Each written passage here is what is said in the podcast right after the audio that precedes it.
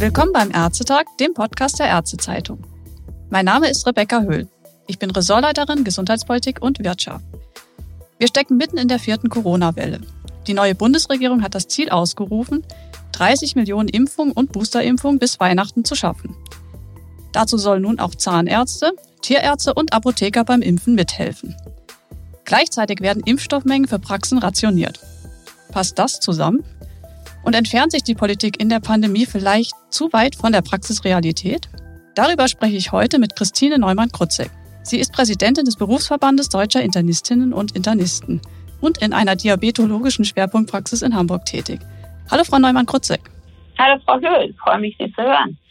Frau Neumann-Krutzek, auch in Ihrer Praxis finden aktuell ja Corona-Impfsprechstunden und auch Impfaktionen statt. Wie nehmen Sie als Ärztin denn diese neu ausgerufene Impfkampagne und auch das Impfgeschehen, das bundesweite wahr? Also, ich nehme sie insofern wahr, als wir sie gerne unterstützen wollen. Das wollen wir alle mal mit aller Macht, sehen aber an ganz, ganz vielen Stellen, dass uns immer wieder Steine in den Weg gelegt werden, wenn wir sie umsetzen wollen. Und das ist unser Hauptproblem. Was mir ein bisschen fehlt, ist eine wirklich gute Kommunikation und auch gute Kommunikation mit den Praxen, mit den Menschen vor Ort, die tätig sind, um das zu verbessern. Weil im Grunde sehen wir ja die Impfung als die Möglichkeit, die Pandemie zu bekämpfen. Das ist für uns alle das Wichtigste. Das unterstützen wir natürlich gerne. Kann man denn diese Diskussion jetzt auch um die Rationierung des Impfstoffes, kann man das, sagen wir, als Ärztin überhaupt noch ertragen, wenn man das mitbekommt? Auf der einen Seite, man, soll helfen, man möchte auch helfen und dann wird aber wieder zurückgerudert und das heißt, ihr, ihr bekommt in den Praxen gar nicht so viel Impfstoff. Also das ist das ganz, ganz große Problem. Deswegen auch so ein bisschen diese Skepsis. Es ist so, dass, glaube ich, niemand weiß, wie viel Aufwand es macht, wenn man einen Impfstoff bestellt, für die nächste Woche ähm, Patientinnen und Patienten bestellt und dann heißt es plötzlich kurz vor Ende der Vorwoche, ach nee, jetzt bekommt ihr den Impfstoff doch nicht und wir wieder alles umorganisieren müssen. Grund um diese Corona-Impfung, die wir wirklich gerne machen, weil wir sie unseren Patientinnen und Patienten zugutekommen lassen wollen, ist unser Hauptproblem die mangelhafte Organisation, die immer wieder schwierig ist. Das heißt, die, um, das umständliche System der Bestellung und die absolute Unzuverlässigkeit der zugeteilten Impfstoffe, dass man wirklich, wenn man bestellt hat, nicht weiß, bekommt man das, bekommt man das nicht, muss man Patienten abbestellen, was immer das Ärgerlichste ist, oder bekommt man auch plötzlich mal ein bisschen mehr, dann muss man wieder organisieren, Patienten heranzuwinken. Und das ist ganz, ganz wichtig. Und diese Diskussion gerade wieder zu einem Zeitpunkt parallel zu dem Wunsch, 30 Millionen Impfungen durchzuführen bis Weihnachten und dann aber sagen, ihr bekommt aber nicht den Impfstoff dafür, da habe ich ein großes Problem mit. Das ist eigentlich kaum noch zu ertragen. Das ist jetzt auch so ein bisschen, also Sie haben jetzt die organisatorischen Dinge angesprochen. Ich habe auch immer so das Gefühl, wir wiederholen da auch so eine Diskussion, die wir auch im letzten Jahr hatten. Also ich sage mal diesen AstraZeneca-Effekt. Wir machen ja jetzt auch einen Impfstoff vielleicht damit schlechter, als er ist. Wenn man immer sagt, ihr kriegt nicht so viel, ihr müsst euch mit einem anderen impfen lassen. Wie nehmen Sie das wahr und, und wie ist, ist da auch, wie reagieren die Patienten? Also da haben Sie völlig recht, das ist das Problem. Wir haben ja zwei sehr, sehr gute Impfstoffe, mRNA-Impfstoffe, die jetzt zum Boostern geeignet sind. Wir haben Comirnaty von BioNTech und wir haben Moderna. Und was passiert im Moment ist, dass durch die Tatsache, dass gesagt wird, ihr bekommt weniger BioNTech, ihr müsst jetzt Moderna nehmen, erscheint es für, für die Patientinnen und Patienten, als wenn sie jetzt den schlechteren Impfstoff kriegen. Weil den muss man ja anscheinend an den Mann bringen. Leider ist es so, und da hat ja die ganze Vorgeschichte aus dem letzten Jahr, ich meine, über, über all das rund um AstraZeneca haben wir genügend gesprochen, hat so viel Vertrauen in diese Impfstoffe zerstört, was uns ja immer noch nachträgt. Wir sehen das ja immer noch, ich sage, es ist auch immer zu den Patienten, die wissen nicht, mit welchem Grippeimpfstoff ich sie geimpft habe. Aber was sie ganz gewiss wissen, ist, mit welchem Impfstoff sie bei der Corona-Impfung geimpft worden sind. Und die Tatsache, dass Ihnen jetzt sozusagen gesagt wird, ihr müsst jetzt Moderna nehmen statt BioNTech, gibt den Patientinnen und Patienten wieder das Gefühl, hier wird jetzt ein schlechterer Impfstoff, der irgendwie auf Lager ist, muss jetzt noch verimpft werden. Dabei sind es zwei gute Impfstoffe und man hätte eine viel, viel bessere Kommunikation an der Stelle wählen können. Man hätte darstellen können, und die Daten gibt es ja auch, dass es vielleicht sogar vorteilhaft ist, wenn man primär mit BioNTech geimpft worden ist, mit Moderna aufgefrischt zu werden. Wenn man das in die Richtung kommuniziert hätte und gesagt hätte, passt mal auf, Leute, hier ist ein deutlich besserer Impfstoff, mit dem können wir euch auch auffrischen. Und äh, das in der Richtung auch nach draußen kommuniziert hätte, glaube ich, wäre es viel einfacher heutzutage auch die Patientinnen und Patienten damit zu impfen, weil die Situation ist immer wieder, man mag es sich gar nicht vorstellen, aber ich habe letzte Woche einen Patienten gehabt, der hat dann auf diese Aufklärungsbögen, die ja für die mRNA-Impfstoffe vom RKI zur Verfügung gestellt werden, wo beide Impfstoffe draufstehen, direkt mit der Hand dazu geschrieben, ich nehme aber nur BioNTech. Und ich glaube, dieser Patient weiß gar nicht, warum er das gemacht hat und hat das so ein bisschen aus diesem ganzen Gefühl raus und dieser Verunsicherung raus. Und ich glaube, die hätten wir uns ersparen können, wenn man das ein bisschen klüger kommuniziert hätte.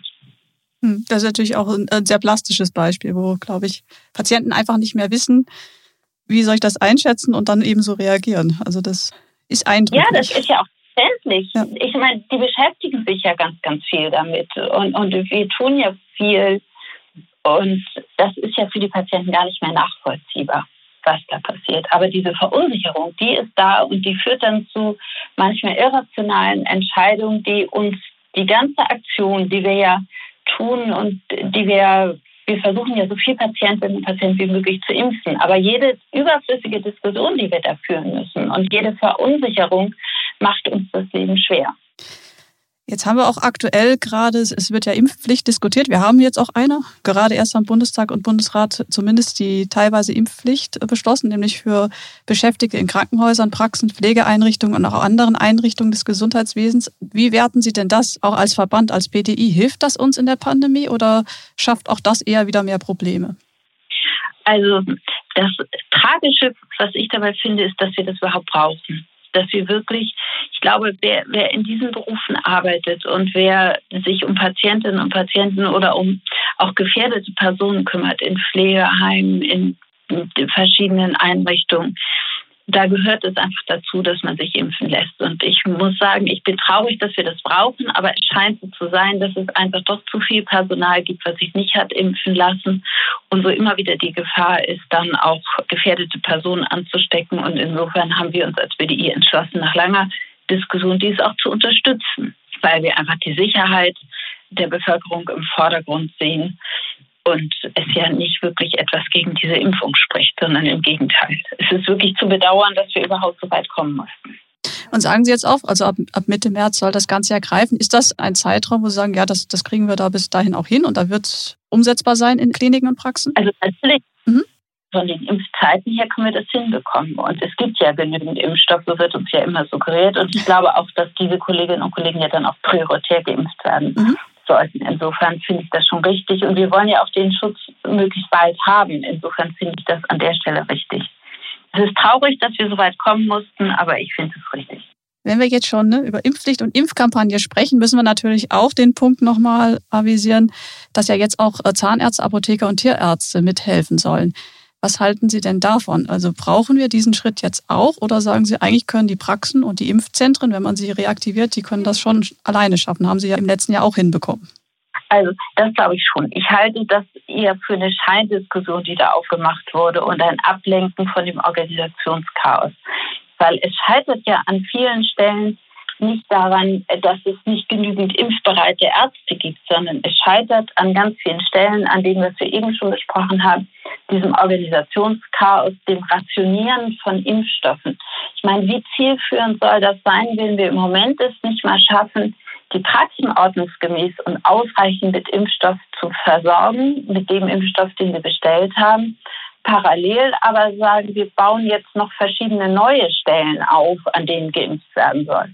Also aus der organisatorischen Seite halte ich das für nicht zielführend, weil wirklich wir erstmal dafür sorgen sollten, dass die, die impfen können, die da viel Erfahrung mit haben, die das äh, zu deren täglich Brot, das gehört bei uns Ärztinnen und Ärzten, wir impfen ja auch alles andere in unseren Praxen, die impfen zu lassen und mit dem Impfstoff zu versorgen, anstatt den knappen Impfstoff, der anscheinend dann noch auf mehr Stellen zu verteilen, mit der Gefahr, dass vielleicht überall Reste liegen bleiben. Das ist das eine. Und das Zweite ist, dass ich es wichtig finde, wer impft, der muss auch, das ist ja ein ganz wichtiges Prinzip in der Medizin, wer etwas macht, muss auch mit seinen Komplikationen klarkommen. Und ich im Moment mir nicht vorstellen kann und es schwierig finde, wenn in einer Apotheke eine Impfkomplikation eintritt. Und ich denke, die gehört in ärztliche Hand. Insofern aus meiner Sicht Scheindiskussion aktuell eher nicht zielführend und ablenkend von dem Organisationschaos, was wir haben. Ja, das, das, da haben Sie natürlich recht. Wenn wir eh schon wenig Impfstoff haben, ist, ist die Frage, macht es Sinn, das alles auszuweiten? Ähm, immer mit dem Argument auch, man schafft niedrige Anreize für die Leute, aber die Praxen sind ja natürlich auch da. Also die sind ja impfbereit und sind da. Genau, es scheitert ja nicht daran, dass die Patienten, also äh, dass, dass die Bevölkerung überhaupt, dass sie keine Chance hat auf Impfung. Also ich glaube, das ist schon wieder vorbei. Ich habe es gerade heute aus meiner Stadt gehört, dass auch an den offenen Impfangeboten, die es da gibt, die gar nicht ausgenutzt werden und dass es da freie Kapazitäten gibt. Warum soll man dann plötzlich noch an einer anderen Stelle etwas aufmachen? Und es gibt umgekehrt Praxen, die warten verzweifelt auf den Impfstoff, weil sie da noch Patienten und Patientinnen auf der Warteliste haben. Mhm. Und wir haben immer die Situation bei BioNTech 6, bei Moderna für eine Auffrischimpfung sogar 20 Impfdosen, die wir ja dann an einem Tag verimpfen müssen. Und wenn die dann in einer Apotheke geöffnet werden oder in einer Tierarztpraxis, was ich ja auch interessant finde, wo soll denn da die Versorgung stattfinden? Also ich finde das schwierig. Ich glaube, wir sollten die Sachen da hin tun, wo sie hingehören, wie es so schön heißt, Schuster, bleib bei deinen Leisten. Auch ein Thema ist ja die, die Ausweitung der Impfung, gerade auf die jüngeren Gruppen. Also die STIKO hat ja jetzt zumindest eingegrenzt auch, empfiehlt sie, dass man die 5- bis 11-Jährigen zumindest mit Vorerkrankungen impfen könnte. Wie sehen Sie das? Müssen wir jetzt schon an die Jüngeren ran oder sollten wir uns nicht mehr fokussieren noch auf die, die Erwachsenen und da erstmal so eine, eine Grundimmunisierung versuchen zu schaffen? Also ich bin ja keine Kinder- und Jugendärztin, deswegen würde ich mir die exakte Beurteilung der Sinnhaftigkeit der Impfung bei Kindern und Jugendlichen möchte mich ein Stück weit zurückhalten. Was ich aber sehe, ist, Kinder und Jugendliche haben in der Pandemie viel gelitten. Die mussten eine ganze Menge aushalten und die mussten auch lange Zeit viel aushalten, um die Älteren zu schützen. Wir haben die nicht mehr in die Schulen, in die Kitas geschickt. Da ist, eine ganze Menge, ist da auch von den Kindern und Jugendlichen gefordert worden. Und wenn die Impfung in den Altersgruppen nur stattfinden muss, weil die älteren Menschen sich nicht haben ausreichend impfen lassen, dann finde ich das hochproblematisch. Wenn es darum geht, die Kinder und Jugendlichen zu schützen, und dort die Empfehlung zu der Impfung geht, um dort schwere Erkrankungen zu verhindern, die aber nach meinen Erkenntnissen ja eher selten sind, würde ich sagen, das vorrangige Ziel ist, dass alle Erwachsenen sich impfen lassen, bei denen es möglich ist und man dann schauen muss, ob es noch notwendig ist, Kinder und Jugendliche zu impfen. Wenn es zu deren eigenen Schutz ist, selbstverständlich. Und die aktuelle Empfehlung für die 5- bis 11-Jährigen ist ja vor allem, um vorerkrankte Kinder zu schützen. Weil die Inzidenzen bei Kindern und Jugendlichen sind aktuell hoch, das wissen wir. Mhm.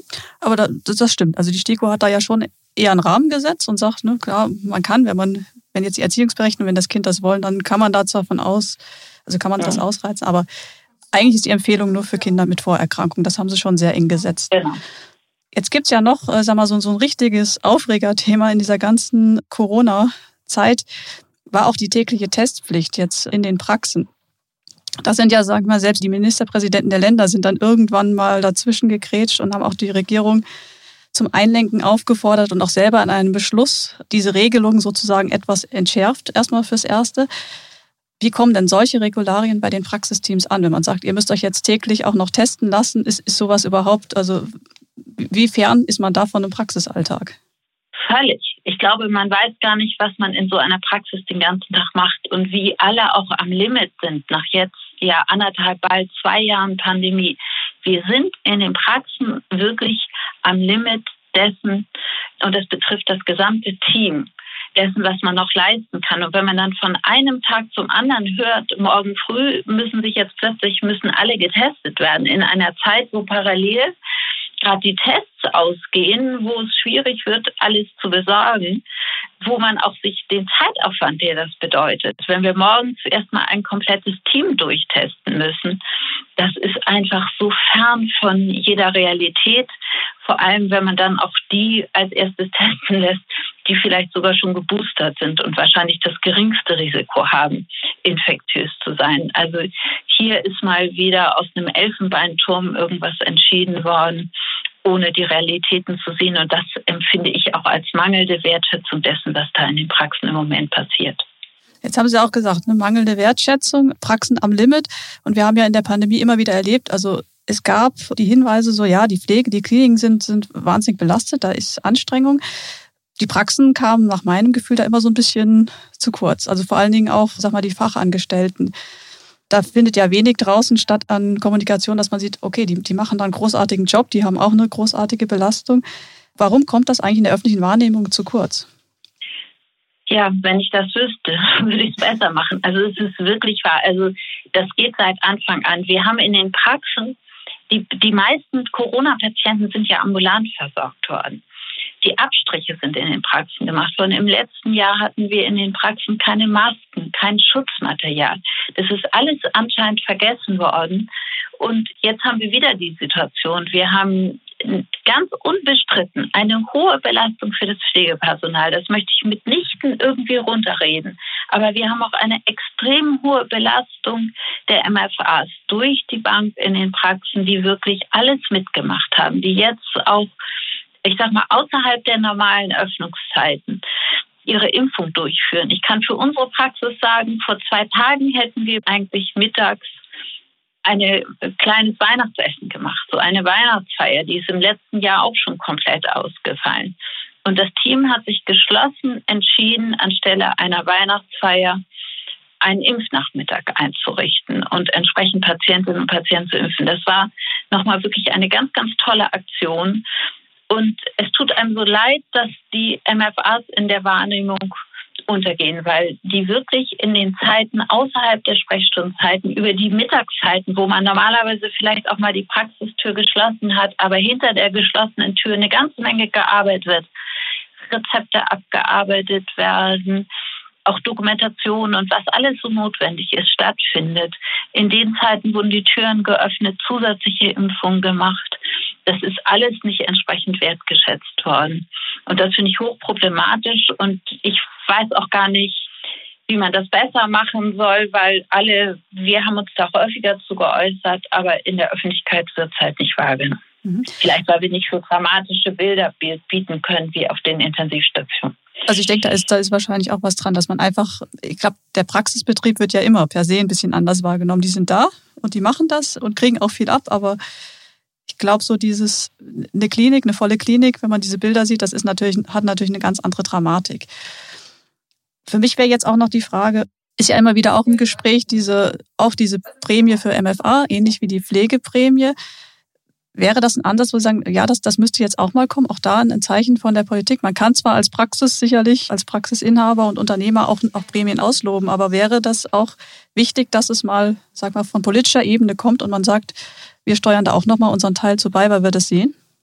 Das wäre wichtig. Das wäre wichtig. Natürlich hat so eine Prämie ersetzt nicht Lebenszeit und, und kann auch nicht alles ausgleichen. Aber es wäre wirklich mal ein, ein wertvolles Zeichen der Wertschätzung auch den MFAs gegenüber, weil es wirklich nicht mehr nachzuvollziehen ist, warum da diese Unterschiede gemacht werden.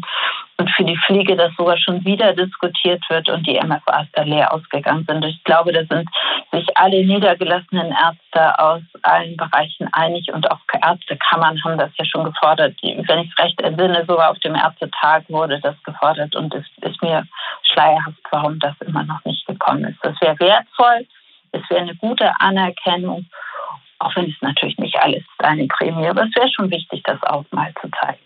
So als kurzes Schlussfazit. Wir haben ja jetzt einen neuen Gesundheitsminister, wir haben eine neue Regierung. Was wünschen Sie sich denn speziell von Herrn Lauterbach, aber auch von der neuen Regierung? Was sollte man jetzt besser machen oder wo müsste man schnell ansetzen?